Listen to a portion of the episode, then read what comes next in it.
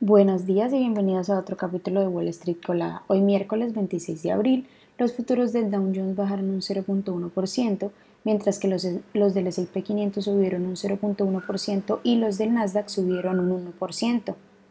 Los futuros del petróleo subieron un 0.3% a 77,26 dólares el barril y los futuros del Bitcoin subieron un 5%. En las noticias de hoy, bueno, Microsoft, que cotiza con el ticker MSFT, tuvo impresionantes resultados durante el Q1, que superaron las expectativas con un EPS de 2.45 sobre ingresos de 52.86 mil millones versus los 52 mil millones esperados. La dirección de la compañía también se mostró positiva en cuanto a las previsiones para el trimestre en curso y además dijo que seguirán invirtiendo en la infraestructura de la nube, en particular en el gasto relacionado con la inteligencia artificial. Las acciones subieron un 8% en el pre-market. Por otra parte, la matriz de Google, Alphabet, que cotiza con el ticker GOOGL, aunque no tuvo resultados sorprendentes, también superó las expectativas de los analistas con un EPS de 1.17 sobre ingresos de 69.67 mil millones versus los 68.8 mil esperados. Además, Alphabet también anunció que había autorizado una recompra de acciones por un valor de 70 mil millones de dólares.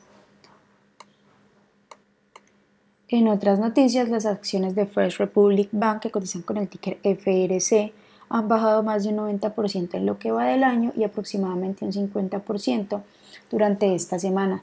Las pérdidas se han acelerado después de que la empresa revelara que el primer trimestre sufrió una disminución de depósitos mayor de lo que se temía. Los próximos días se, se prevé que sean cruciales para el destino del banco, ya que la Casa Blanca, la Reserva Federal y también el Tesoro están evaluando los planes para salvar a la compañía. Boeing, que cotiza con el ticker BA, anunció que aumentará la producción de aviones 737 MAX de 31 a 38 por mes. Además, también tiene previsto aumentar la producción de sus 787 Dreamline a 5 aviones eh, mensuales, ambos para finalizar este año. La compañía además reportó un EPS de 1.27 sobre ingresos de 17.92 mil millones versus los 17.57 mil esperados por los analistas. Eh, además de esto, bueno, después de su reporte, las acciones subieron un 3.7%.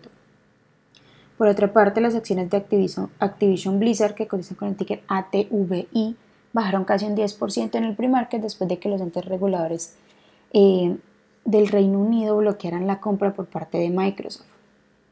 Por otra parte, las acciones de Amazon, que cotizan con el ticker AMZN, subieron un 2% en el pre-market después de los resultados positivos que presentaron Microsoft y Google ayer, que impulsaron al, al sector tecnológico en general. Amazon va a presentar sus resultados mañana al cierre. Las acciones de Enphase Energy, que cotizan con el ticker ENPH, bajaron un 16% tras presentar sus resultados. La compañía reportó un EPS de 1.37 sobre ingresos de 726 millones. También en otras noticias, Meta, que cotiza con el ticker META, presentará sus resultados hoy al cierre. En las acciones que tenemos hoy con predicción bullish se encuentran Qualtech Service, que cotiza con el ticker QTEK y ha subido más de un 58%. También Clear My Medicine, que cotiza con el ticker CMND y ha subido más de un 37%.